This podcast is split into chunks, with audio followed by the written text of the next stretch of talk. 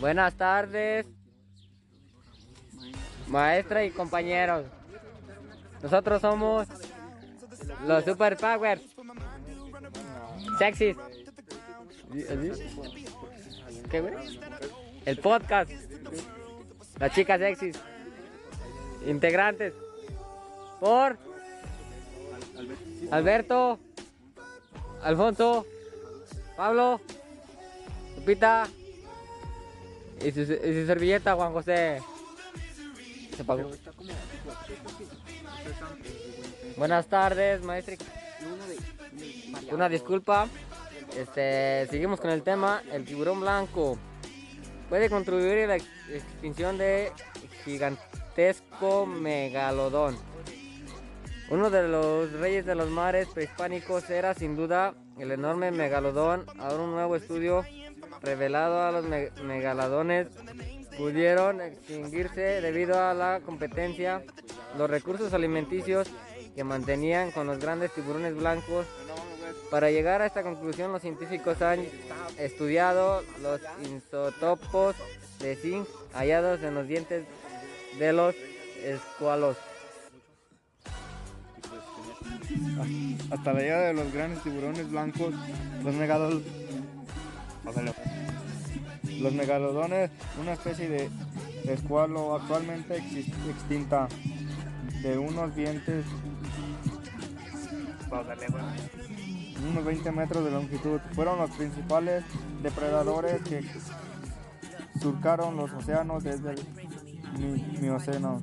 Hace 23 millones de años hasta el Piloceno temprano, hace entre 5.3 y cin- y 3.6 millones de años. Sin embargo, una duda continúa rodando a los científicos por qué y cómo se extinguieron los megalodones. Entre las causas que se han propuesto para explicar su desaparición se encuentran el cambio climático que podría ser afectado a sus áreas de cría, la extinción de algunas de sus presas o la competencia con otros depredadores marinos.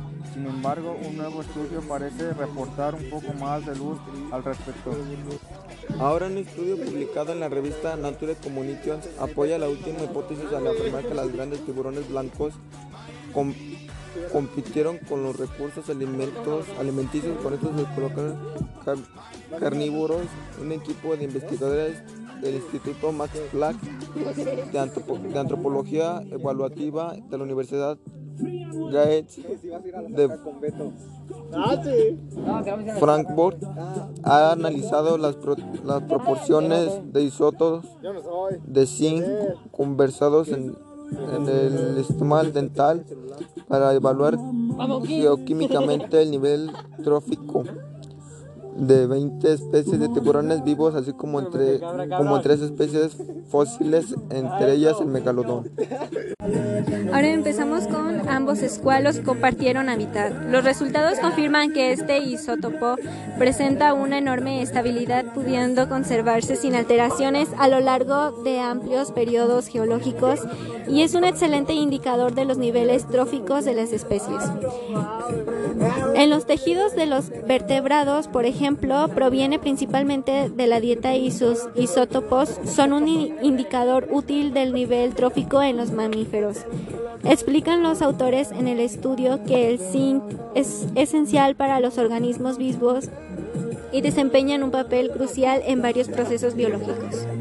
Al comparar los valores de isótopos del zinc, del megalodón y del gran tiburón blanco, los investigadores dedujeron que en algún momento del Piloceno temprano los niveles tróficos de las ambas especies se superficiaron y es muy posible que surgieran las mismas presas, como cetáceos y otros mamíferos marinos. Así, según los autores de la estudios, la competencia de recursos son los tiburones blancos.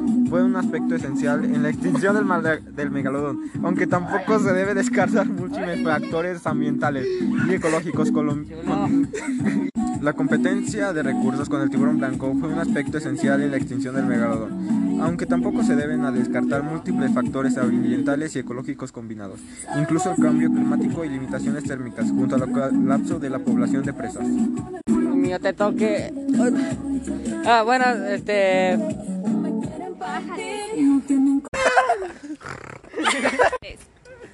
Este, pues, Nos despedimos. nos despedimos, este... Hasta el próximo a- capítulo. Hasta el próximo capítulo, este, espero les haya gustado, este...